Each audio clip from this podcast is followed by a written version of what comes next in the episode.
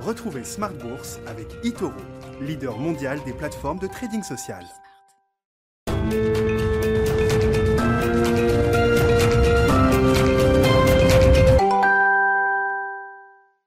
Et c'est reparti pour Smart Bourse, votre double dose quotidienne de marché en direct sur Bismart. Chaque jour à la mi-journée, 12h30, 13h et le soir, la grande édition, le grand digest de l'information économique, financière et boursière à partir de 18h30. Au sommaire ce soir, des marchés qui euh, reprennent un peu leur souffle, qui marquent une pause après le rallye des derniers jours. Le CAC 40 termine légèrement positif ce soir avec le soutien du secteur du luxe. LVMH a terminé au plus haut historique euh, en tête du CAC 40 ce soir avec Kering et Hermès dans le sillage. On notera à l'inverse Total qui euh, a vu son cours de bourse euh, terminer dans le rouge finalement. Hein. Le titre avait ouvert en hausse ce matin après les résultats annuels de Total, solide avec une génération de cash flow qui permet de maintenir le dividende, contrairement à d'autres groupes pétroliers, qui permet également de couvrir les investissements prévus pour 2021 avec une montée en puissance des investissements dans le renouvelable. Bien sûr, c'est la feuille de route de Total qui est réaffirmée aujourd'hui par le management, avec même le symbole du changement de nom qui arrivera dans quelques mois et Total deviendra ainsi Total Énergie. Mais malgré cela, le cours de bourse de Total a signé une baisse d'un peu plus d'un et demi pour cent ce soir, la plus forte baisse du, CAC 40. On notera également dans les euh, histoires de marché spécifiques aujourd'hui l'envolée d'HRS, le thème de l'hydrogène pour son premier jour de cotation sur Euronext Growth. Le titre a gagné plus de 30%. Et puis on a enfin la réponse au mystère Natixis. Le cours de bourse de Natixis était suspendu depuis ce matin à la demande de la société et BPCE a donc bien décidé de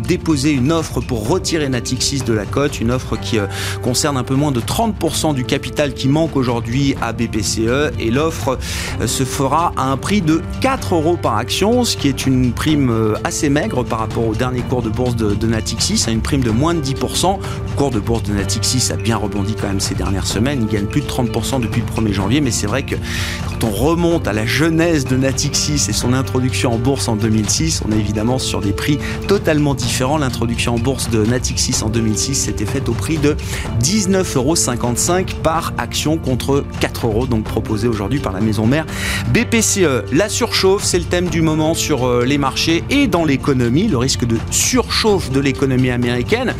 Tout le monde espérait effectivement euh, une reflation euh, gentille, douce de l'économie américaine. Certains économistes estiment qu'au regard des montants qui sont prêts à être injectés par le gouvernement américain, c'est plus un risque de surchauffe, mais un risque de bouillonnement pour l'économie américaine avec des effets qui pourraient être délétères. On en parlera avec nos invités de Planète Marché, évidemment, dans quelques minutes. Et puis le dernier quart d'heure de Smart Bourse, chaque soir, c'est le quart d'heure thématique, marché à thème, avec un thème ce soir, le thème de la sécurité, dont on parlera avec Mathieu Rollin, co-gérant du fonds Thematics Safety chez Thematics Asset Management.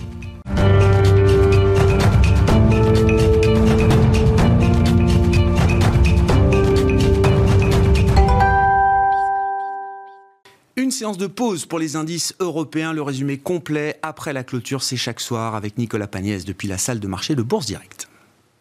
Clôture à l'équilibre ce soir pour le CAC 40. L'indice parisien gagne 0,10% à 5691 points. Cet indice parisien qui marque une pause à l'approche des 5700 points tandis que les investisseurs se concentrent aujourd'hui sur les résultats d'entreprise. La tendance est similaire à Wall Street après les nouveaux sommets atteints hier. Wall Street où les investisseurs constatent les efforts des démocrates pour avancer en matière de plan de relance tout en tentant de rassurer les républicains réticents au projet. La commission des voix et moyens de la Chambre des représentants a en effet adopté hier un texte proposant de limiter euh, le versement du chèque de 1400 dollars aux Américains dont le revenu n'excède pas 75 000 dollars par an pour une personne seule et 150 000 dollars par an pour un couple marié.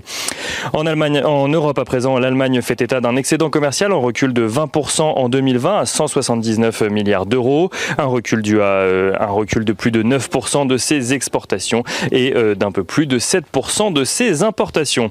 Du côté des résultats suivants, suivi par les investisseurs parisiens. À présent, on commence par Total. Total qui fait état d'une perte nette de 7,2 milliards de dollars sur l'ensemble de l'année 2020. Un recul en lien direct avec la chute de la demande mondiale, mais aussi à cause de la chute des prix du pétrole. Le groupe qui réalisait un bénéfice de 11,2 milliards de dollars en 2019 voit ainsi son bénéfice net ajusté chuter de 66% à 4,06 milliards de dollars. Un résultat que le PDG de Total a tenu à comparer aux autres majors pétrolières, expliquant que le groupe français s'en sortait mieux euh, que ses concurrents. Il n'en reste pas moins que pour son PDG, euh, l'heure est à présent à l'accélération de la transition énergétique. Patrick Pouyanné a en effet déclaré ne plus vouloir croître dans le pétrole, mais vouloir miser sur le gaz et l'électricité renouvelable. Le PDG compte euh, ainsi faire fondre la part de ses produits pétroliers de 55% à 30% d'ici 2030. Un changement de cap qui s'accompagne d'ailleurs d'un changement de nom puisque Total souhaite désormais s'appeler Total Énergie. Le résultat de l'entreprise meilleur qu'attendu a tout d'abord fait grimper le titre euh, aujourd'hui avant de retomber dans le rouge. Total euh, qui euh, clôture ce soir en baisse de 1,75%. On notera également que l'entreprise a précisé qu'elle allait verser un dividende de 66 centimes par action. Autre valeur à la une ce soir, Natixis a euh, demandé euh, ce matin la suspension euh, de la cotation de son titre dans l'attente d'un nouveau communiqué de sa part. Sa maison mère BPCE serait en discussion avancée pour déposer une offre formelle de rachat du solde d'environ 30% du capital qu'il ne détient pas encore dans la banque selon Bloomberg. BPCE qui envisagerait de présenter cette offre cette semaine tandis que Natixis doit justement présenter ses résultats ce jeudi.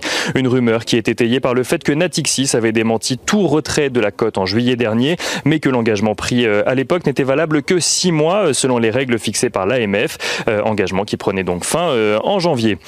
Renault recule de son côté ce soir à cause de des résultats dévoilés par son partenaire Nissan. L'entreprise japonaise, dont 43% du capital est détenu par Renault, a fait état d'une perte de 300 millions d'euros au troisième trimestre, une perte qui entraînera une contribution négative sur le résultat de Renault de 123 millions d'euros.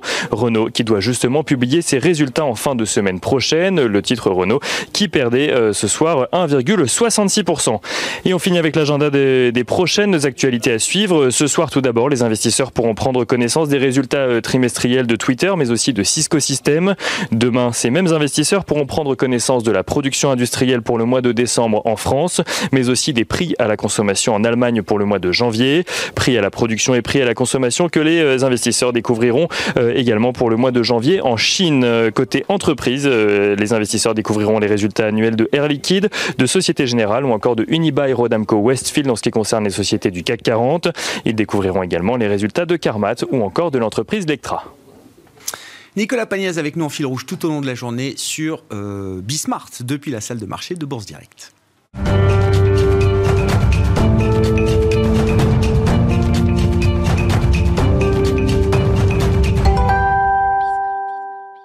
Trois invités avec nous chaque soir en plateau qui décryptent les mouvements de la planète marché. Jeanne Asraf-Biton est avec nous ce soir, directeur, directrice de la recherche marché de l'Ixor Asset Management. Bonsoir Jeanne. Bonsoir. Merci d'être là. Merci à Virginie Robert de nous accompagner ce soir également. Bonsoir Virginie. Bonsoir Vous êtes la présidente de Constance Associés. Et merci enfin à Philippe Forny. Bonsoir Philippe. Bonsoir Grégoire. Vous êtes directeur des gestions privées de BNP Paribas. Virginie, euh, en tant qu'actionnaire de Tesla, euh, j'imagine que vous l'êtes toujours. Euh, depuis un mois, vous n'avez pas liquidé toutes vos actions Tesla. J'écrète toutes les semaines. Vous écrétez euh, toutes les semaines, parce que ça n'arrête pas de monter.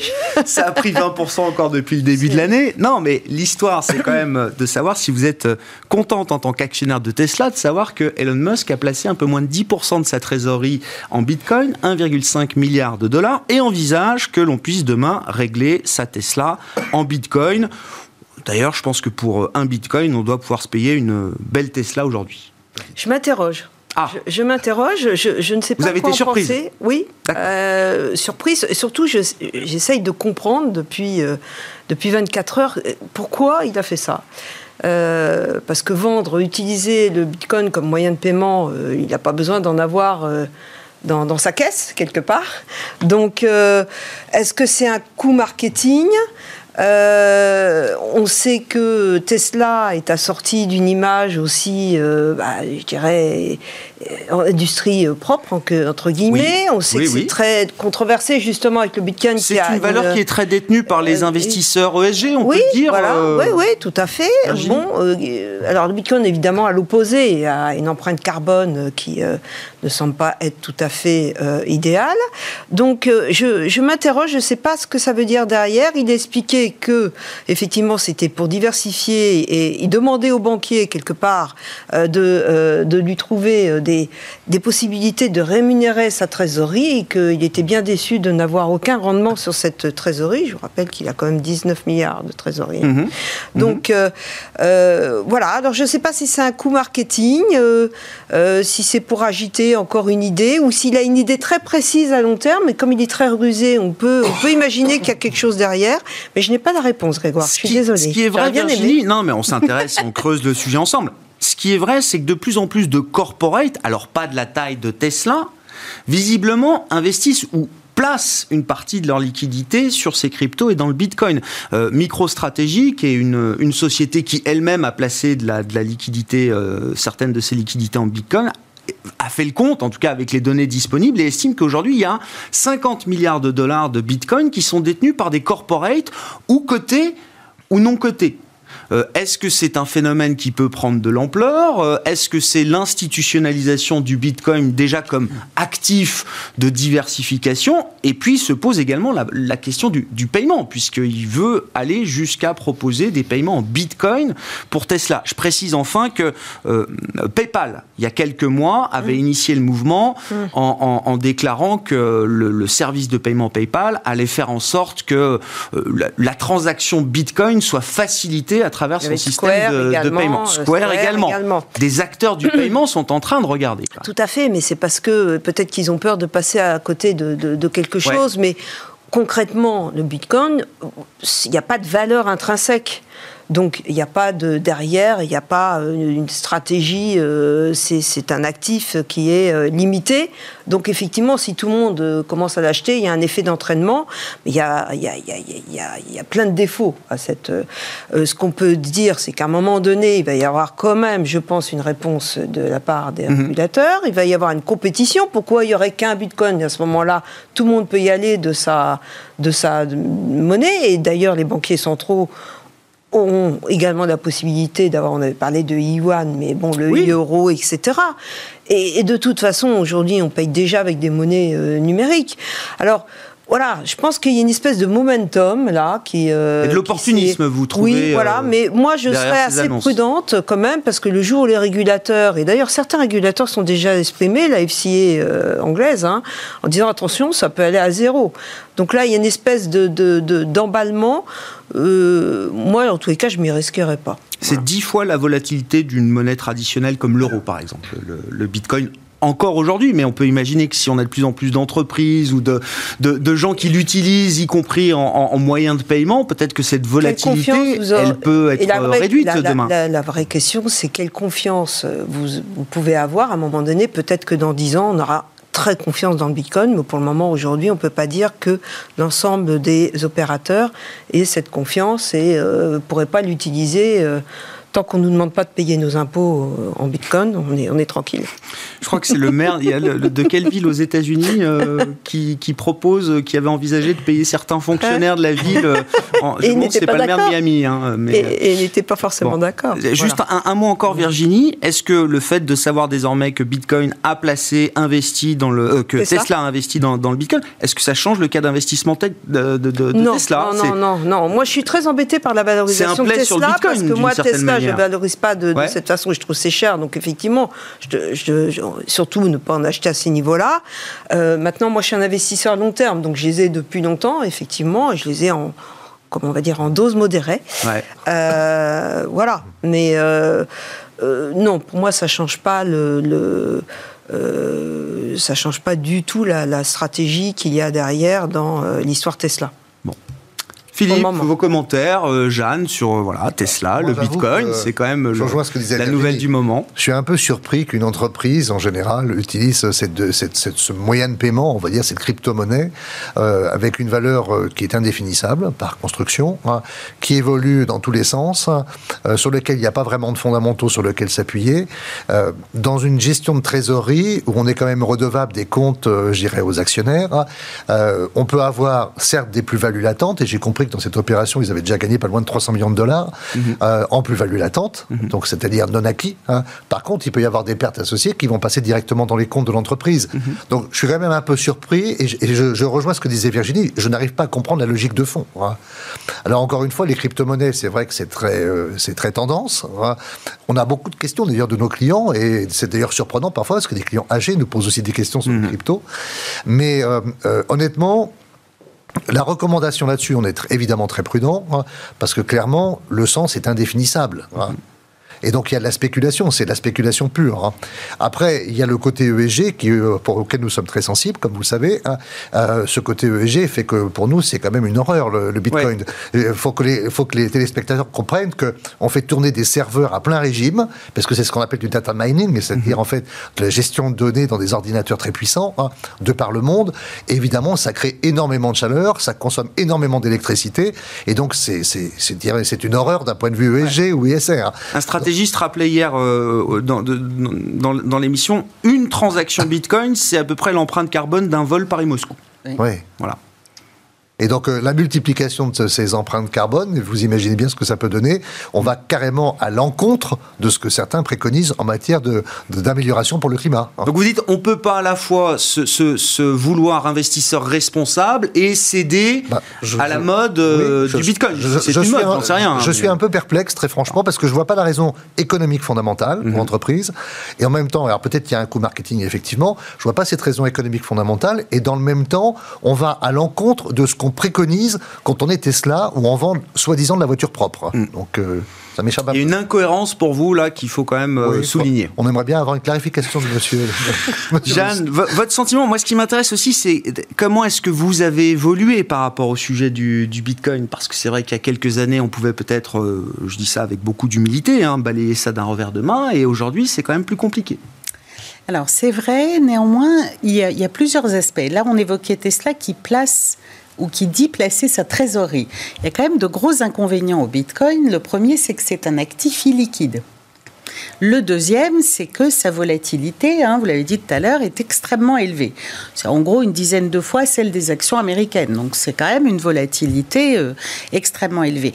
Et puis la troisième, qui peut-être permettra au Bitcoin de prendre une ou, de prendre une autre dimension et d'être un peu légitimé, c'est le fait que les banquiers centraux s'y intéressent tous aujourd'hui, qu'il va y avoir des réglementations, probablement des réglementations pour protéger l'investisseur et pour suivre les transactions. Une fois que ces réglementations seront effectivement mises en œuvre, alors le Bitcoin pourra probablement acquérir une forme de légitimité, pas forcément en termes de, d'actifs de, transactions, mhm. encore qu'il a des caractéristiques qui ressemblent à celles de l'or c'est un, actif qui est euh, avec une euh, issuance, avec des émissions euh, restreintes, etc. Donc, il a des 21 millions et je crois qu'il reste à peu près 3 millions de bitcoins encore à miner pour atteindre voilà, le, périmètre défini de 21 millions de bitcoins. Il y a un aspect comme ça, mais néanmoins, il nous manque ben, de la liquidité, il manque de la légitimité et paradoxalement, je pense que c'est les réglementations des trésors, des banques centrales, etc., qui pourraient lui donner une forme de légitimité, mais plus pour euh, comme un alternatif. Mais je pense que ça fait partie du, paysage aujourd'hui. C'est installé dans le paysage. mais on est dans un paysage très particulier dans lequel on a des, des taux qui sont au mieux à zéro euh, quand ils ne sont pas négatifs. Donc la recherche de rendement est partout.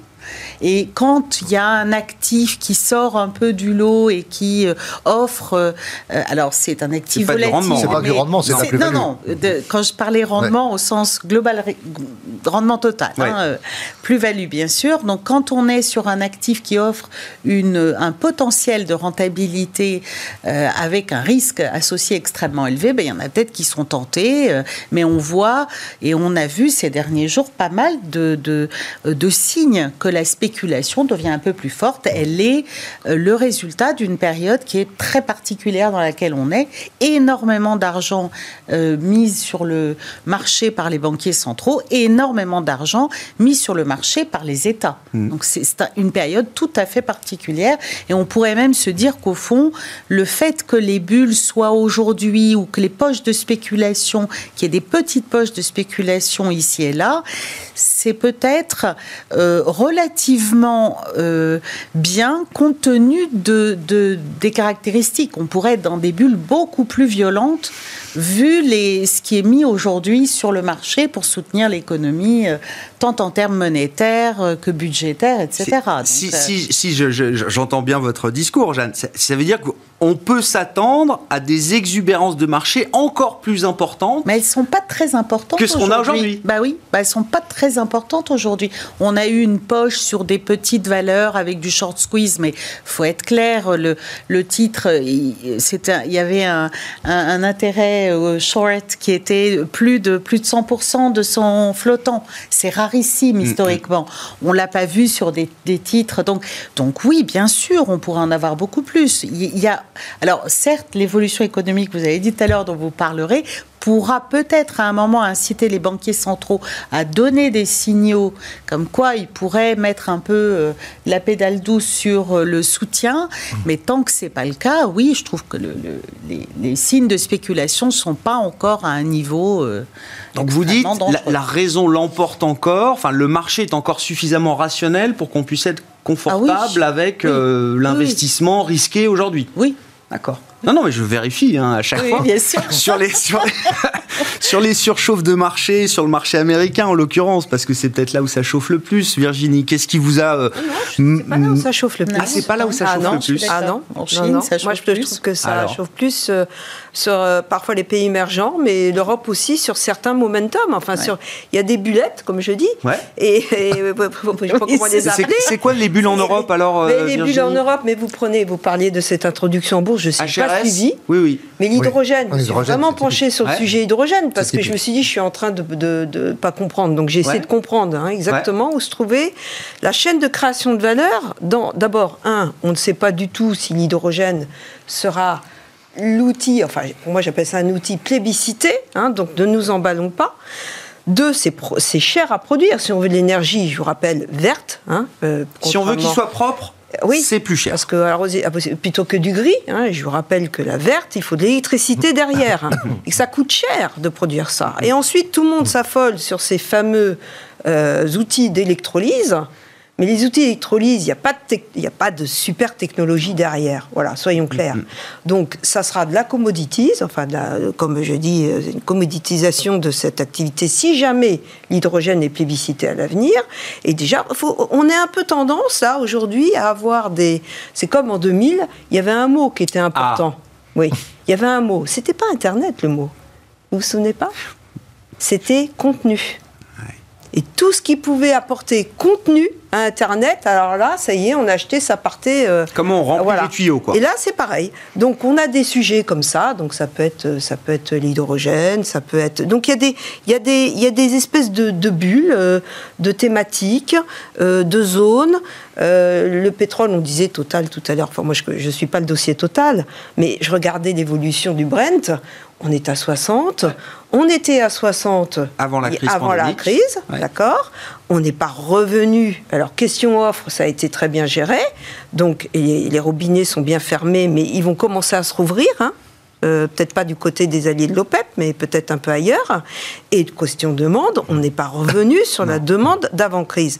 Donc, faut, faut un peu raison garder, regarder les choses. Alors, je sais que le marché il aime anticiper. Moi-même, je suis dans dans évidemment dans l'anticipation de l'avenir des sociétés dans lesquelles nous investissons. Mais il faut peut-être euh, différencier et essayer de faire son ça, son, son travail d'analyse est fondamental. Ça fait un petit moment, euh, Virginie, que je vous entends dire ça va trop vite, trop fort. Est-ce que pour quand on est un investisseur euh, raisonnable pour le compte de ses clients avec des visions moyen long terme, est-ce que vous êtes encore confortable? Alors avec vos investissements, euh, je l'espère, mais est-ce que vous trouvez encore une manière de déployer la new money éventuellement que vous, vous recevez, ou est-ce que c'est une période qui est pour vous qui nécessite un peu de un peu de recul, un peu non, de non, distance on a on a on a toujours des idées. Il y a toujours on doit être capable dans tout environnement. Donc on a toujours de la croissance, des, prix raisonnables, ça se trouve encore dans le marché. Sûr, mais bien sûr, mais c'est pas des sujets à la mode. Voilà. Donc c'est pas des sujets à la mode et c'est des sujets où il y a du bon fondamental euh, qui n'est pas forcément assorti d'une performance en bourse fantastique et aujourd'hui on a une espèce de voilà et d'ailleurs dans, dans, ces publications de résultats sur le S&P 500 qui sont absolument incroyables pour cette année que nous venons de vivre, parce qu'on a 60% du SPI qui a publié. Je rappelle qu'on a euh, sur les earnings, enfin sur, donc, Mhm. sur les bénéfices, hein, sur les bénéfices, on a 83% de surprises positives par Mhm. rapport au consensus, et on a 68% sur le chiffre d'affaires. C'est du jamais vu. J'ai jamais vu ça. Mhm. Et, je- et pour 2020, ça se traduit par quoi? Ça se traduit par une baisse du chiffre d'affaires du S&P 500 de combien? De 2,6%. Oui, oui, oui, bien sûr. C'est Ouais. juste incroyable si Ouais. on nous avait dit ça il y a Ah oui. quelques mois. D'accord Et de 13% sur les earnings, ok. Et les attentes pour 2021 sont, sont, sont très importantes. Bon, il y a peut-être eu un décalage dans le, dans le consensus. Qu'est-ce qu'on a que je veux dire, sous-estimé, Virginie que- La capacité d'adaptation des entreprises Bien sûr, mais bien sûr, et je crois qu'elle est plus marquée effectivement sur ce marché américain. Mais regardez ce qu'a fait un Nike pendant la pandémie, c'est Ouais. juste incroyable. Moi, je suis euh, très impressionnée. Regardez un Estée Lauder, on n'en a pas parlé. Cette société a publié vendredi dernier, mais évidemment, c'est pas à la mode, donc on n'en parle pas. Euh, C'est-à-dire que c'est- oui, c'est plus traditionnel. C'est du traditionnel, mais, mais, mais le titre se porte très très bien d'ailleurs. Voilà, donc il faut regarder, il faut revenir un petit peu sur ces notions fondamentales. Et moi, ce qui m'affole un peu, c'est qu'il va y avoir des dégâts. À un moment donné, euh, c'est clair, c'est comme le... Il faut suivre les mots-clés et être prudent sur, euh, sur ces mots-clés. Bon. Sur euh, les risques de marché, la- l'idée de la surchauffe, je sais pas, dans, dans les phénomènes un peu bullesques ou d'exubérance, qu'est-ce qui vous inquiète le plus, Alors- euh, Philippe Et euh, euh, comment est-ce que vous Moi, vous je positionnez pas pour complètement vos la clients théorie de la surchauffe sur le marché américain pour l'instant. Alors peut-être qu'effectivement, si on met beaucoup d'argent et demain il y aura peut-être une surchauffe, mais enfin pour l'instant on n'est pas complètement dans cette dimension-là. hein. Après sur les bulles, je partage par contre ce point de vue. Euh, pour moi, c'est on est peut-être sur une petite ébullition. Vous voyez, un petit Oui. feu doux. On Oui. a un petit feu doux. Pour l'instant, ça saute, ça sort pas vraiment de la Ouais. casserole. Hein, hein, c'est voilà, si on fait un peu de cuisine ce soir, puisque sur votre plateau, Mais j'ai- plein d'analogies avec la cuisine, Voilà. justement. Et donc on est un peu sur cette ébullition. Donc c'est vrai qu'il y a des choses, et l'hydrogène c'est une très bonne illustration, c'est effectivement ce qu'on considère aussi comme étant une petite bulle. Bon, le Bitcoin on en a parlé tout à l'heure, les spéculations en tout genre. On a parlé de GameStop euh, largement, l'argent derrière, enfin, il y a eu pas mal de petites choses. Euh, pour autant, nous, on considère que d'abord, la perspective de marché devant nous nous paraît favorable. hein. Euh, les résultats, vous l'avez signalé, sont remarquables. hein. Les entreprises ont une faculté d'adaptation qui est incroyable hein, aux États-Unis, mais je pense aussi en Europe quand même dans une moindre mesure, certainement. hein. Euh, on a quand même devant nous l'idée qu'on sort un peu du tunnel, hein, que les vaccinations vont nettement se renforcer partout dans le monde et que quelque part on voit la lumière au bout du tunnel, ce qui n'était pas le cas il y a six mois en arrière. hein. Donc évidemment, les marchés jouent cette carte-là à fond. hein. Après, je pense qu'il faut effectivement savoir faire le tri. hein. Euh, nous, par exemple, clairement, sur les valeurs technologiques américaines, les fameux GAFA, les FANG, tout ce que vous voudrez, euh, on a tendance à lever le pied très sensiblement. Par contre, on s'intéresse à des sous- sous-secteurs autour des semi-conducteurs, on s'intéresse à des sous-secteurs autour des jeux vidéo. de- Bon, Et c'est bouillonnant aussi, ces secteurs. c'est bouillonnant. euh, Ah, bien sûr, c'est bouillonnant parce que c'est aussi des secteurs qui sont un peu tendance, Ouais, comme ouais. vous disiez. Enfin, les semi-conducteurs, mais- ils se- le monde est en pénurie de composants électroniques, donc c'est je vais- prends un autre exemple, un truc qui va être beaucoup moins sexy. Euh, Aujourd'hui, par exemple, est-ce qu'il ne faut pas commencer à se réinterroger à tout ce qui était euh, euh, voyage et hôtellerie ah. C'est super moins sexy parce que c'est quand même moins technologique, vous remarquerez. hein. Mais euh, si on pense vraiment que l'activité va reprendre, hein, ce que encore une fois on croit, hein, euh, il est clair que ces secteurs qui sont, mais alors à la cave de chez à la cave, ces secteurs-là normalement devraient commencer à se réactiver. Et D'ailleurs, quand vous regardez bien, on voit des petits prémices quand même Ouais. de tout ça. Bon, alors évidemment, ça va peut-être pas accélérer euh, en l'espace de quelques semaines, mais peut-être faut-il commencer à planter quelques banderies dans ces, dans ces secteurs-là. Ça ne veut pas dire pour autant qu'il ne faut pas être présent sur le reste. Et effectivement, il y a plein de secteurs qui s'activent. Donc, euh, je reviens pas sur tout ce qui est très cyclique, parce que effectivement, si vous avez une reprise qui est celle qu'on dépeint, on aura besoin de tous les secteurs cycliques et c'est déjà des secteurs qui ont très bien fonctionné. Donc nous, on est plutôt, on reste plutôt assez optimiste dans ce scénario-là. hein. Alors après, on, regarde effectivement ce que font les autorités budgétaires et monétaires, aux États-Unis notamment. Euh, clairement, c'est quelque chose qui est un booster supplémentaire. Après, est-ce que ça générera l'inflation? C'est un peu la tendance de la question actuelle. hein. C'est le thème de l'inflation qui revient notamment aux États-Unis. Je pense que c'est quelque chose qu'il faut surveiller. hein. Mais euh, Larry Summers, euh, euh, Olivier Blanchard et al. nous disent que oui, effectivement, non seulement euh, il y aura plus d'inflation, mais il y a un risque d'ébullition. C'est-à-dire que c'est un peu le problème de la plaque électrique. Hein. On met le café à chauffer euh, gentiment, on essaye de régler la plaque. Et, non, mais ça continue de chauffer. Et, et, ma grand-mère disait toujours café bouillu, café foutu. C'est-à-dire que non mais ah et ben voilà. Donc, non, mais... donc euh... non mais blague à part, je trouve que la manière dont le Summers et, et euh, Blanchard posent le débat mérite quand même qu'on essaye de répondre à cette question. Si on a peut-être euh, trop peu fait en 2008 pour gérer la, la récession, est-ce qu'on ne prend pas le risque, non pas d'en faire trop, mais d'en faire much too big, comme dit euh, Olivier Blanchard On met trois fois la perte de richesse sur la table euh, en matière de stimulus budgétaire aux États-Unis. C'est excessif. Écoutez, ce que je trouve intéressant, c'est que ce dont on parle, et on le disait à l'instant, c'est le fait que tout est anticipé très vite.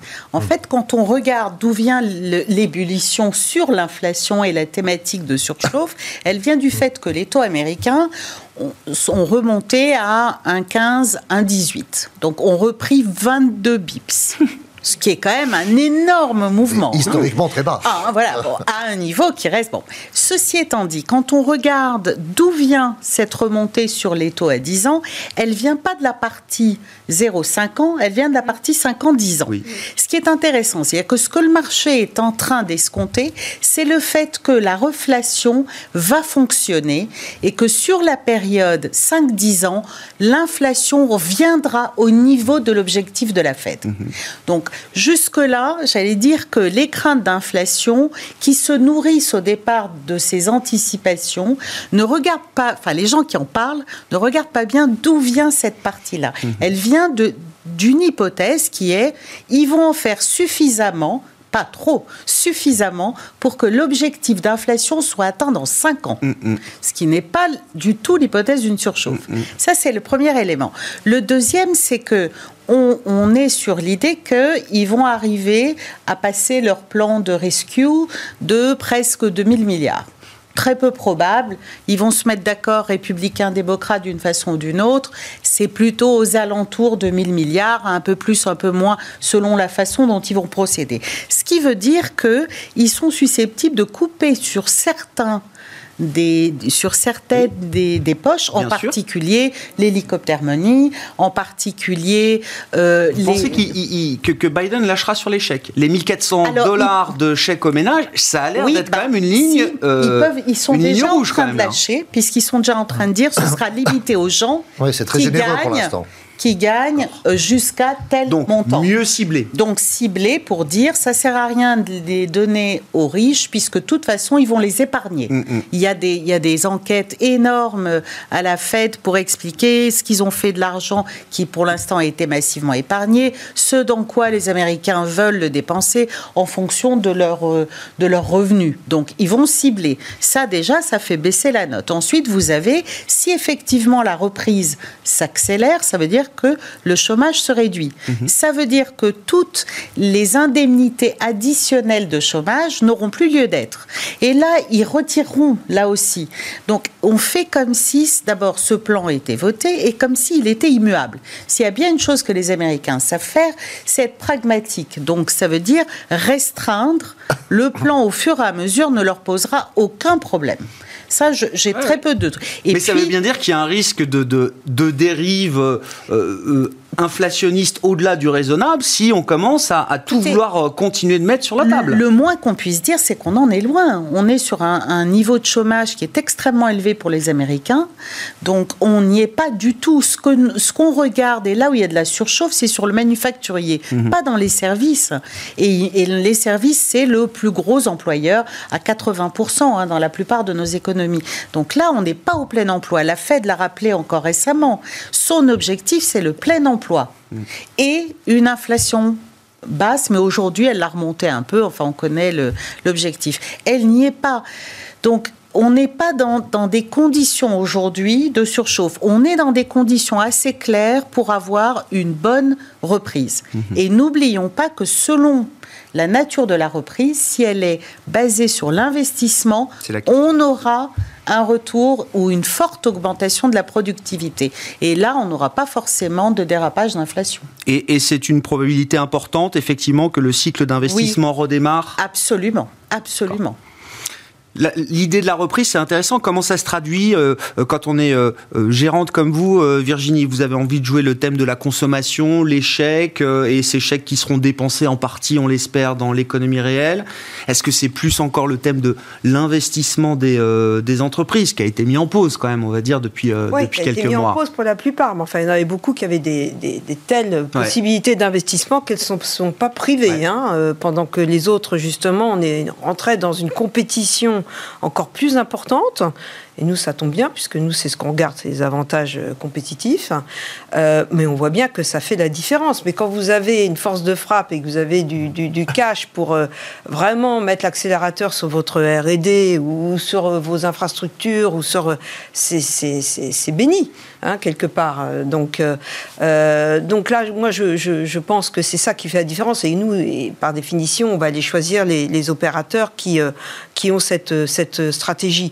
Après, en termes de, secteur, c'est toujours compliqué parce que c'est vrai qu'on se dit, il y a le marché craint cette inflation et c'est une, ce bah. sont des sous-jacents qui démontrent des signes d'inflation actuellement et notamment les matières premières. Et ça, c'est un peu auto-alimenté par le marché parce que je reviens sur mon prix du Brent, mais c'est pareil pour le blé ou je ne sais quoi. Oui, c'est ça, les agricoles aussi. Euh, hein. Et les, mais, matières pas, hein, ça agricoles. Pèse lourd dans absolument. certains d'inflation. Et, donc, euh, euh, fatalement, mais ça c'est un peu auto-alimenté, parce qu'on s'est dit, ça y est, on va repartir sur un schéma de consommation, puis la Chine va très bien, etc. Donc il y a une espèce d'emballement là, de surchauffe aussi sur les, tout ce qui est commodities, bien sur mon commodities, bon, qui risque peut-être de se calmer parce qu'on n'est pas encore sorti non plus, on est, on a encore de l'incertitude hein, devant nous, il ne faut mmh. pas l'oublier. Hein. Mmh. Donc, euh, même si on a envie d'y croire. Euh, donc, euh, donc, sur les thématiques, sur les, sur les secteurs, nous, de toute façon, on a toujours été sur la consommation plutôt discrétionnaire, mhm. puisque c'est là où vont se faire la différence des stratégies des sociétés. Dans la techno, bah, les, grosses, les grosses techno, finalement, elles sont maintenant pas chères par rapport aux bullettes, euh, donc faut pas les négliger. Et elles ont surtout validé des résultats et des croissances qui sont, qui sont bien là, elles, pour le coup, et bien visibles. Euh, et on continue d'être investi. Moi, je pense que l'industrie, c'est un sujet qu'il faut vraiment regarder de près. Parce que ce que disait euh, Madame est tout à fait vrai. Les gains de productivité et ah. l'industrie, c'est du long terme. Donc nous, on est, on est très investi aussi sur l'industrie. Hmm. Voilà. Euh, très intéressant de regarder par ce prisme-là aussi. Philippe, Philippe Forny, sur, les thèmes d'investissement, et puis si vous voulez qu'on dise un mot de total, moi, moi je veux bien, enfin du secteur pétrolier aussi, est-ce que c'est un secteur intéressant euh, en termes d'investissement, le cas d'investissement un peu total et des pétroliers? Je, vais commencer bien par sûr, Total, oui, j'élargirai un peu le débat après. sur Total, je pense que ce qu'on peut dire, c'est que on est dans la reconversion euh, totale hein, cette fois-ci. Hein. On annonce même le changement de nom, donc euh, on se dirige vers de l'ESG-ISR, ce qui est quand même surprenant pour un pétrolier à la base quand même. Mais c'est une démarche que je trouve plutôt assez astucieuse. Il y a une réalité derrière, c'est pas juste du marketing et du naming euh, qui change. Non, je pense qu'il y a quand même une réalité. Alors je pense qu'on n'est pas arrivé au terme du parcours, hein. euh, et c'est plutôt l'accélération du parcours que le terme. Hein. Mais je pense quand même que c'est, ils ont compris qu'il fallait se repositionner différemment. On sait bien que tout ce qui est euh, donc énergie fossile, à un moment ou à un autre, ça sera fini. Hein. Mhm. Alors ça va pas s'arrêter dans demain ou après-demain, c'est sûr, mais il faut commencer à prévoir que le paquebot vire sur son air. Et donc je pense que c'est exactement ce en train d'essayer de faire Total, et c'est quand même une différence de stratégie par rapport à la plupart des grands pétroliers internationaux. Hein. Ça, on peut le noter. Beaucoup d'analystes notent que Total fait partie quand même, on va dire, des best in class euh, de, je pense, de ce point de vue-là. C'est notre lecture quand on regarde les fameux critères ESG dans cette catégorie-là. C'est ce qu'on se dit en, général. Mhm. Alors après, sur les secteurs, bon, on en a évoqué pas mal parce que je rejoins ce que vous avez dit également sur toute la dimension industrielle. Euh, alors, sur les, pour terminer sur les technologiques, les grandes, euh, nous on est moins, on a moins d'appétit. On en a eu beaucoup, mais on a moins d'appétit aussi parce qu'on pense qu'elles vont être un peu régulées, de plus en plus régulées. Hein. Euh, parce que honnêtement, euh, quand on voit les failles euh, sur la sécurité des données personnelles répétitives, notamment chez Facebook et chez d'autres, on voit quand même que les régulateurs s'intéressent à ça. Hein. Aux États-Unis, maintenant aussi, hein, puisque chez Trump, du temps de Trump, c'était pas possible, mm. mais on voit quand même on pense pour autant que ça n'ira pas si loin que ça, parce qu'ils vont quand même pas se tirer une balle dans le pied par rapport à la compétition mm. internationale et notamment chinoise. Mais ça nous fait dire que bon, on a quand même bien profité de cette situation et qu'il faut commencer à trouver d'autres choses. Après, effectivement, tout ce qui est consommation, parce qu'on pense que le redémarrage, il se fera euh, aussi par la consommation. On ne croit pas un seul instant que les ménages américains ou les ménages européens vont dépenser l'intégralité de leur épargne disponible, hein, parce que je pense que quand vous avez accumulé autant d'épargne, évidemment, ça dépend un peu des différents euh, niveaux de, de ressources et de revenus, mais vous avez tendance quand même à vous dire que la crise vous a fait peur et que vous garderez toujours une épargne de précaution. Après chaque crise, je crois que le niveau d'épargne est toujours un, peu plus élevé que précédemment. En hein. fait, c'est un système de marge d'escalier. Donc vous avez un système qui monte à chaque fois d'un cran.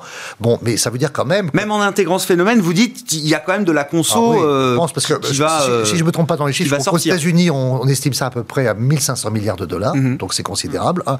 Euh, et on voit bien que ne serait-ce que si on n'utilise qu'une petite partie, 1500 milliards, ça équivaut au plan de relance maximum, quasiment à 1900 milliards. Donc, on va dire l'investissement de Tesla dans les bitcoins. Là, pour le coup, si tout se cumulait, on pourrait s'interroger sur la surchauffe, peut-être, hein, parce que là, mais c'est évidemment très improbable. Donc, euh, aujourd'hui, on est, c'est pour ça qu'on est confiant en fait dans ce système et dans, Alors après, on regarde des choses euh, puisqu'on gère des portefeuilles, des portefeuilles diversifiés. Dans les portefeuilles diversifiés, il y a aussi des obligations, ce qui est un peu plus compliqué. On aime bien tout ce qui est ange déchu sur les obligations. L'idée que quand c'est passé d'un côté de la mauvais système de notation mm-hmm. et que euh, avec une reprise économique, ça risque de repasser dans l'autre sens. C'est assez intéressant. Et on s'intéresse euh, de plus en plus aux obligations chinoises également, émises en yuan. Euh, alors, c'est pas réservé à tous les investisseurs parce que c'est un peu, un peu pointu parfois, mais euh, c'est là où vous avez du rendement hein, aussi. Et puis, vous avez quand même la perspective d'un yuan qui est quand même censé s'apprécier aussi les anges déchus, comme vous dites, là sur le marché obligataire, vous avez peut-être noté que sur le, crédit high yield américain, on a touché un, taux agrégé euh, historiquement bas, à 4% euh, et moins. C'est-à-dire que alors, le, marché intègre déjà beaucoup que de ces anges déchus vont redevenir peut-être des, beaucoup, je ne sais pas, des étoiles demain, c'est ça? Certaines. Euh, le marché du high il faut quand même faire attention parce qu'il y a aussi là-dedans du marché un peu vraiment très dégradé et des entreprises qui sont quasiment zombies aussi. Ça existe aux États-Unis. Il y en a à peu près 20%, hein, grosso modo. Jeanne, je ne sais pas s'il y a un mot à dire peut-être sur le high yield américain C'est un des autres phénomènes du jour. Euh, qui, qui, rejoint la problématique du baril, hein, parce qu'il y a une grande partie de distressed, donc avec des, des, des, CDS. Sur les notes C, euh, généralement, hein, c'est ça. Euh, elle est, elle est, ce sont des, pétrolières hein, de petite taille, et donc dès que le baril remonte, vous avez une contraction. Donc il y a un peu de, il y a, il y a une sensibilité, on va dire, à l'évolution du baril qui fait que ça mhm. récupère relativement bien. Mais en fait, de toute façon, le besoin de rendement est partout. Donc on le retrouve sur la yield, mais on le retrouve sur la dette émergente, on le retrouve sur, euh, bah, j'allais dire, sur l'Italie, sur la dette de qui n'est pas de la dette émergente, hein, loin de moi. Elle était Donc euh, et sur la dette grecque, sur sur enfin toutes les dettes. Ce que je dirais simplement, c'est que au, au-delà, on va dire, pour prendre une approche un peu différente des approches sectorielles ou, ou thématiques, euh, nous, il nous semble aussi, et c'est un, pari qu'on a fait en fin d'année dernière et qu'on a qui est un pari de dire si effectivement la reprise économique s'affirme avec la vaccination, etc., alors les petites valeurs qui ont mmh. été très délaissées mmh. devraient en profiter davantage que les grandes valeurs qui servent mmh. un peu à l'intérieur des marchés d'action de valeurs refuge. Donc on a fait un gros pari aux États-Unis sur les petites valeurs. Et, ça semble payer. Euh, et ce qui est, un, qui est un, un, pari qui s'avère très payant, même. Enfin, ça a été là encore. Ça va très vite. Ça va très vite. Donc, euh, on, on, commence à regarder. C'est le euh, Russell 2000 qui est l'indice américain qui est le plus en avance aujourd'hui, partant du 1er janvier. Hein. C'est effectivement celui sur lequel on, on s'était positionné en se disant elles ont été délaissées, elles, elles, on n'est pas forcément dans des thématiques value, croissance, technologie, euh, vert, euh, etc. On est dans des phénomènes qui fait que quand les, investisseurs ont peur, ils vont plutôt sur les grandes valeurs de façon un peu indifférenciée. Alors bien sûr, il y a des différences sectorielles qui jouent, mais voilà, ça c'était une chose importante. Et puis bon, la préférence pour les US aussi est un... Toujours? Ah ben oui. Ah oui?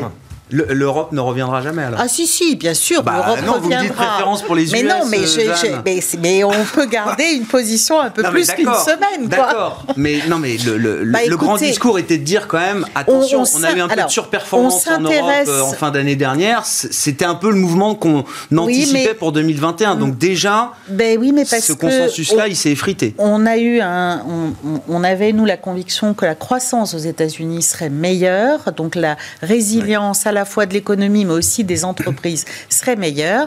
Et puis, ben, il se trouve que la vaccination, elle aussi, euh, pour l'instant, est, est meilleure. Donc euh, les perspectives de reprise d'activité, a priori, sont pas forcément meilleures, mais elles sont un peu décalées dans le temps. Hmm. Il nous semble que l'Europe a pris un peu de retard, peut-être un trimestre.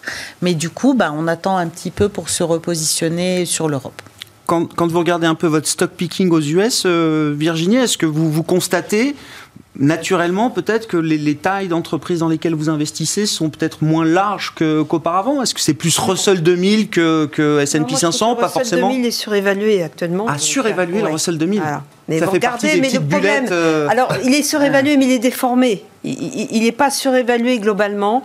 On va dire que le, le top 20% Ouais. est surévalué. Voilà. Et, et dedans, vous regarderez ce qu'il y a dans les, dans les premières lignes. Ouais, je sais Vous pas trop ce qu'il y a, ben, justement. vous retrouverez les, les thématiques qu'on a abordées tout à l'heure. Donc, par exemple, plug, plug power, l'hydrogène, euh, voilà, ce genre de choses. Donc, il y a une déformation. Euh, donc, il faut être. Bon, donc, j'irai pas acheter du Russell 2000 pour Russell 2000. Et d'ailleurs, c'est le Russell 2000 qui a le plus progressé de, sur le- les deux derniers trimestres Mhm. euh, de 2020. Oui, Donc, le mieux que le mouvement, il a été hein. enclenché euh, bien avant. Ouais. Et le Nasdaq, euh, d'ailleurs, les grosses tech n'ont pas fait grand-chose sur la dernière partie de l'année. Euh, donc là, attention, il faut pas acheter, il faut vraiment aller chercher du. Après, nous, on est, on est majoritairement grande cap ou mid cap, mais la mid cap, c'est déjà du, du, du, du 10 à 50 Ah oui, milliards. oui, oui. Alors, euh, c'est c'est pas ça. les mêmes données, je suis désolée, mais voilà, on peut avoir quelques petits dossiers, mais euh, pas en majorité. J'avais une dernière question, euh, Jeanne. Vous avez évoqué l'Italie rapidement. Le 10 ans est tombé à 50 points de base au plus bas euh, historique. L'effet Draghi, évidemment. Est-ce que l'effet Draghi peut amener le 10 ans italien à zéro, voire en négatif? Est-ce que c'est un mouvement qui peut se, se prolonger? Écoutez, euh, quand on regarde ce que la BCE prévoit d'acheter et les émissions des États, on ne sait pas très bien quand est-ce que les, les mouvements de, euh, de compression des, euh, des taux européens, parce qu'elle achète plus que ce que, les- que, ce que les États Ouais. émettent. Quoi. Donc c'est un squeeze, là, en fait. là. Ben, oui. Donc Ouais. c'est assez compliqué parce que d'avoir un 10 ans italien à zéro. ben, oui, parce que c'est compliqué de relier ça aux fondamentaux des pays quand vous avez un acheteur qui, qui achète tout, plus que tout. Mm, mm. Draghi en Italie, pour conclure là-dessus, je sais pas, Philippe, ça, c'est une thèse d'investissement euh, en soi ou Déjà, euh, il faut s'assurer que le gouvernement soit formé complètement. et Visiblement, il a l'air d'emballer tout le monde, hein, donc, euh, parce que je rappelle que le précédent gouvernement n'a oui, pas duré si longtemps que ça. Alors Draghi, c'est un peu l'emblème. hein, donc euh, effectivement, c'est important pour les Italiens que l'avoir rapatrié au pays. Ouais. hein. Donc pour nous, c'est plutôt une bonne nouvelle. Et c'est vrai qu'aujourd'hui, sur les taux italiens, on n'a pas tellement envie d'aller plus loin que ce qui a été fait, parce qu'on ne croit pas non plus que ça va aller très vite vers zéro. D'accord, d'accord. Vous dites c'est déjà un bon prix payé Ouais, pour l'Italie à Et pour les 50 raisons que vous avez évoquées. Donc euh, je pense qu'il faut faire attention aux excès quand même. hein. Ouais. Bon, ben on s'arrêtera là pour ce soir. Merci à vous trois. Merci d'avoir été les invités de Planète Marché dans Smart Bourse sur Bismart. Virginie Robert, présidente de Constance Associée. Jeanne Asraf-Biton, directeur de la recherche monde de l'Ixor Asset Management. Et Philippe Forny, directeur des gestions privées de BNP Paribas.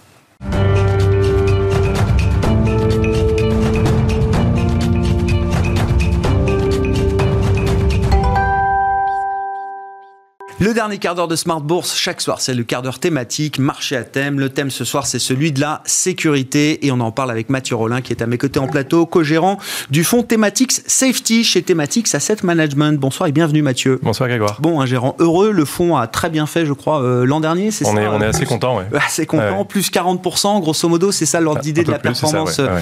euh, du, du fonds thématique safety en, en- en 2020. Euh, comment est-ce que vous évaluez justement désormais le potentiel de, de- de performance, de croissance que peut représenter ce fonds pour euh, cette année? Euh, Derrière, évidemment, pose la question de la, de la valorisation du Ouais. thème de la, de la sécurité. C'est vrai que c'est une question qu'on a souvent parce que, vous, enfin, vous l'avez dit, la performance était très bonne l'année dernière et euh, certains peuvent avoir l'impression bah, qu'on a pressé le fruit qu'il n'y a plus rien à l'intérieur. Or, on se rend compte que si on revient un petit peu sur 2020 quand même pour comprendre ce qui, ce qui s'est passé, ce qui nous a aidé, en fait, on investit dans la sécurité, dans les sociétés qui ont apporté des solutions à la crise. La crise du Covid, ça nous a terrassé. On, s'est réveillé un matin, on avait le Covid, on a dû apprendre à vivre avec. Ce qui veut dire qu'on a dû apprendre à vivre autrement. On a dû faire des tests, PCR, des tests antigéniques, on a dû aller dans des labos, on a dû désinfecter absolument tout. Mais imaginez les entreprises, du jour au lendemain, il a fallu faire travailler des salariés du bureau à chez eux. Et je discutais avec le, directeur financier d'une société qu'on aime beaucoup qui s'appelle Varonis et qui schématisait assez bien ce qui s'est passé. C'est-à-dire que pour un directeur de sécurité informatique, du jour au lendemain, la veille, il gérait euh, un site pour 10 000 salariés et le lendemain, c'était 10 000 sites pour 10 000 salariés. Donc c'était un défi colossal. Donc en 2020, ces entreprises de cybersécurité notamment, bah, elles ont dû un petit peu colmater les brèches. Faire en sorte que n'importe quelle entreprise puisse permettre ses salariés de travailler à distance en toute sécurité. Mm, mm. Et puis l'autre axe aussi qui a, qui a plutôt bien fonctionné, c'était l'axe des paiements. Parce qu'on sait très bien quand on ne peut pas se toucher, on peut pas se serrer la main, on peut pas prendre un objet, ben, on n'a pas eu de toucher des billets, on n'a pas eu de toucher des pièces. Mm. Donc on a payé sans contact, on a payé en digital. Tout ça, c'est des tendances qui existaient déjà. Mais c'est des tendances qui ont été accélérées avec la pandémie parce que du jour au lendemain, on n'a pas eu d'autre choix que de travailler à distance, que de payer de façon digitale, et puis que de faire un peu plus attention au côté sanitaire. Donc en 2021, si on regarde un peu la situation, alors on a les vaccins en 2021, ça c'est super. Est-ce que l'arrivée des vaccins change la donne? Alors oui et non. Ça change la donne parce que on peut se projeter si vous voulez, euh, on va dire sur la deuxième partie de mmh. l'année, quand une grande partie des populations seront vaccinées, on pourra commencer à prendre une vie, à reprendre une vie plus ou moins normale. Mais le virus ne va pas disparaître. Et puis en 2022, il sera toujours là. Et certainement qu'en 2023, il sera toujours là aussi. On va apprendre à vivre, à vivre avec un nouveau virus. Comme on a la grippe saisonnière, bah là, il va falloir apprendre à vivre avec le Covid et ses variants. Ce qui veut dire que ce qui a fonctionné en 2020 va continuer à fonctionner en 2021. C'est-à-dire que euh, sur la partie sanitaire, naturellement, on va continuer à faire des tests. Sur la partie cybersécurité notamment, je vous disais que les, directeurs de sécurité devaient du jour au lendemain colmater un petit peu les brèches une fois que ça a été fait, elles ont, elles ont été obligées de repenser structurellement les architectures réseau. Parce que quand vous avez un réseau informatique et que vous devez brancher de plus en plus d'objets, ben, il faut repenser toute l'architecture. Et puis, en 2021, on, on, a aussi la 5G qui monte en puissance. La 5G, ça veut dire beaucoup plus d'objets, comme on a déjà les téléphones qui mhm. sont connectés au réseau, mais on a de plus en plus d'objets qui vont être connectés à ça. Donc là encore, il faut repenser l'architecture réseau. Et puis, euh, je reste encore sur les paiements. Les paiements, on a pris l'habitude de payer sans contact, avec ce téléphone, avec euh, même des montres, des bagues, on peut payer avec plein d'objets. Il n'y aura pas de retour en arrière. Et c'est des tendances qu'on avait, qu'on avait identifiées en amont. C'est pas que ces tendances sont apparues avec la crise, elles existaient avant. C'est juste que la crise a mis un coup de projecteur, si vous voulez, sur ces tendances. Ça les a accélérées d'une certaine manière, mais on ne va pas revenir en arrière. Est-ce que euh, est-ce que le fonds est cher aujourd'hui? Est-ce qu'on on justifie les valorisations? Si certaines sociétés ont gagné 2, 3, 4 ans peut-être de, de, business avec l'accélération mhm. euh, de, de, la crise euh, pandémique, est-ce que tout est déjà dans les prix de ce point de vue-là? Est-ce qu'il va falloir se projeter pour des valeurs de croissance, hein, des thèmes comme ça des Valoriser sur, sur 2030 bah, Non. aller regarder encore plus loin que ce qui est déjà dans les prix. Est-ce que c'est possible ou est-ce qu'il y a encore une des prix qui vous paraissent raisonnables pour jouer cette, cette thématique ou ces sous-thèmes que vous avez, euh, vous avez évoqués On a euh, encore des choses qui sont tout à fait raisonnables. Nous, notre métier, euh, quand on est gérant de fonds d'action et, sans contrainte comme on l'est, thématique qui plus est, c'est vraiment de connaître au mieux les entreprises et faire nous-mêmes nos valorisations. Et donc, ce qui fait qu'on est très au fait des niveaux de valorisation des mhm. titres qu'on a en portefeuille. Ce qui nous différencie, par exemple, des, ETF et de la gestion passive, où là, la valorisation, peu importe, ou juste être exposé à un titre. Vous le payez 100 fois le chiffre d'affaires, c'est pas grave, une exposition. Nous, c'est complètement l'inverse. Nous, on mhm. est vraiment très discriminant sur la valorisation. Mhm. Et donc, il y a certains titres qu'on a écrétés, qu'on a complètement sorti du portefeuille parce que les niveaux de valorisation nous paraissaient un peu dingues, on va pas se mentir. Mhm. Et puis il y a d'autres titres qui peuvent paraître comme ça artificiellement euh, élevés, enfin une valorisation élevée, mais en fait, quand on voit le réservoir de croissance qu'on a à l'intérieur et quand on voit le changement structurel qui est en train de s'opérer, là aussi il faut avoir quelque chose en tête. Quand quand je vous parle par exemple en cybersécurité de nouvelles architectures réseau, il y a des entreprises qui proposent des solutions dont on n'avait pas besoin hier, mais dont on ne pourra pas se passer demain. Mhm. Et donc, on voit bien que ces entreprises, qui pour le moment, alors gagnent pas beaucoup d'argent, ont des chiffres d'affaires en croissance de 20, 30, 40, 50% par an. de doubler sur, en quelques années. Voilà, sur les prochaines années. On voit qu'il y a un potentiel énorme. On, peut faire un parallèle, c'est pas exactement le même business, mais c'est les mêmes questions qu'on se pose à l'époque sur Salesforce. Souvenez-vous, il y a plus de 10 ans, Salesforce, ça traitait sur des niveaux de valorisation complètement dingues. Et beaucoup disaient, oui, mais Salesforce, c'est beaucoup trop cher. Salesforce est devenu absolument incontournable. La, société, la société, les revenus ont été multipliés par 10, 20, et, c'est une success story absolument, mm, mm. Euh, je dirais presque sans pareil. Euh, ServiceNow, de la même manière. Donc on a beaucoup d'exemples comme ça de sociétés, et, et je me permettrai encore un commentaire, c'est que nous, ce qu'on essaye de faire, c'est de les prendre vraiment en amont du cycle d'innovation. Donc en amont du cycle d'innovation, pourquoi? Parce qu'on veut profiter de tout ce potentiel de croissance justement et, toute cette phase d'accélération et d'adoption des solutions de ces, sociétés. Donc c'est vrai qu'on trouve encore des, des, sociétés qui sont sur des niveaux très intéressants et puis dans le, moi, il y a un, secteur que j'aime beaucoup dans, dans, le fond euh, sur l'année 2021, c'est tout ce qui est lié à la sécurité des paiements. Ouais. Euh, là, il y a un vrai potentiel, réservoir de, de, potentiel de croissance. Là, il y a un vrai réservoir, il y a un vrai potentiel. Pourquoi? Parce que quand je regarde euh, les sociétés que j'aime bien dans le secteur, ça peut être Worldline en France, ça peut être Global Payments aux États-Unis, même Visa, elles traitent sur des niveaux, sur des cours de bourse qui sont peu ou prou ceux sur lesquels elles traitaient avant l'annonce des vaccins. C'est-à-dire que le, marché n'a pas anticipé que ces boîtes-là allaient euh, gérer de plus en plus de transactions et qu'il y aurait de plus en plus de, bah, sécurité, de besoin de sécurité autour des transactions. C'est un petit peu l'information que ça nous ah donne. Et puis, je mets au regard de ça, je vais très rapide, mais juste deux, trois chiffres. On sait aux États-Unis, par exemple, que le Covid a coûté en revenus aux ménages 400 milliards de dollars. On sait que l'État a transféré aux ménages environ, j'arrondis les chiffres, hein, mais juste pour comprendre la mécanique, à peu près 1000 milliards de dollars. Mhm. Le taux d'épargne aux États-Unis a augmenté de façon absolument dingue et presque jamais vu parce qu'on sait que les Américains épargnent assez peu. Mm, mm. Euh, et là, on sait que l'administration Biden est en train de négocier pour avoir un plan de stimulus supplémentaire entre 1000 et 2000 milliards de dollars. Quand on sait que le PIB américain, c'est 70% de consommation, mm. imaginez quand, allez, je vais dire, la plupart des Américains seront vaccinés, ils reprendront une vie normale, qu'est-ce qu'ils vont faire? Ils vont aller dépenser. Pourquoi? Parce qu'ils auront ils auront de l'épargne. Il y a une vraie thèse sur une explosion de la consommation aux États-Unis au cours de cette année 2021. un, redémarrage très fort de la consommation parce qu'ils sont habitués à consommer, parce que là, ils sont sevrés de consommation et, ça va reprendre. Et donc, parmi les acteurs qui vont en bénéficier, c'est les acteurs du paiement, ceux qui permettent justement mmh. qu'on puisse payer avec notre carte bleue, avec notre téléphone, de façon absolument sécurisée, qu'il n'y ait pas de piratage de ces paiements. Et donc, eux, à chaque transaction, bah, ils gagnent un petit peu d'argent. Euh, et donc, c'est pour ça que moi, je suis très optimiste sur ce segment du, du marché, ce segment de notre portefeuille sur la sécurité. Pour conclure avec le thème des paiements, paiement en Bitcoin, euh, est-ce que les acteurs que vous suivez, qu'ils soient dans le domaine de la sécurité ou du, paiement pur, est-ce qu'ils sont euh, de plus en plus nombreux à intégrer euh, le paiement en Bitcoin ou à prévoir de le faire? PayPal a initié la démarche. Évidemment, on a tout le buzz Tesla, Bitcoin depuis, depuis hier. Mais sur votre thématique, comment vous évaluez la chance d'avoir le Bitcoin comme un moyen de paiement standard demain Alors, le Bitcoin comme moyen de paiement standard demain, peut-être après-demain, mais en tout cas, vous l'avez dit, euh, ce qui se passe avec PayPal, pour moi, c'est très fort et c'est vraiment un, acte fondateur dans l'acceptation du Bitcoin comme véritable monnaie d'échange. Mhm. Alors, Square avait déjà accepté un petit peu avant. Euh, PayPal a fait, a fait une entrée fracassante et, a fait des annonces très très fortes. Et puis, c'est pas la même taille. Hein. Square, c'est 30 millions d'utilisateurs. PayPal, il, il tangente les 400 millions. Euh, c'est 1000 euh, milliards de transactions mmh. euh, sur PayPal. Mmh. C'est un acteur vraiment de taille. Et on voit que le, ces annonces et cet engagement vis-à-vis du Bitcoin, ça contribue, je à, à, faire entrer le Bitcoin dans notre vie de tous les jours mmh. pour réaliser n'importe quelle transaction.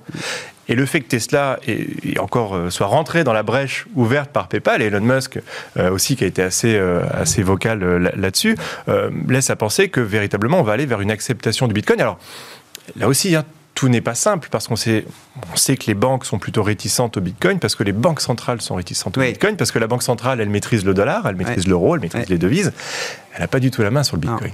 Donc elle n'a aucune raison d'aller favoriser ou pousser l'adoption du Bitcoin. C'est pour ça que, de mon point de vue, le fait que PayPal soit très actif euh, et, sur ce domaine-là, c'est vraiment un acte fondateur dans l'acceptation du Bitcoin. Et il faut voir une chose, c'est que plus euh, euh, le Bitcoin sera utilisé, plus le nombre de transactions seront faites et plus le Bitcoin sera une monnaie normale, moins le Bitcoin sera volatile, parce que ça c'est encore un sujet quand vous regardez la volatilité du Bitcoin, 10 fois celle d'une monnaie classique. Mais voilà, vous vous dites, euh, est-ce que j'ai vraiment envie d'avoir du Bitcoin Parce que, ok, je peux gagner 15, mais je peux perdre 20 aussi. Donc une fois que cette volatilité va baisser, on aura une monnaie qui rentrera de plus en plus dans les mœurs. Et là aussi, c'est des opportunités pour les sociétés de paiement, parce que la sécurité est au cœur du Bitcoin.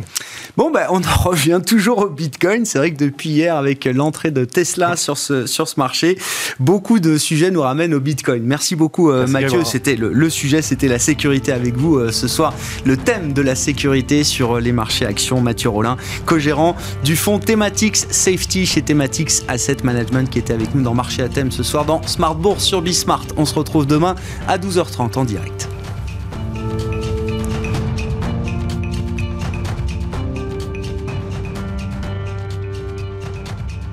C'était Smart Bourse avec Itoro leader mondial des plateformes de trading social.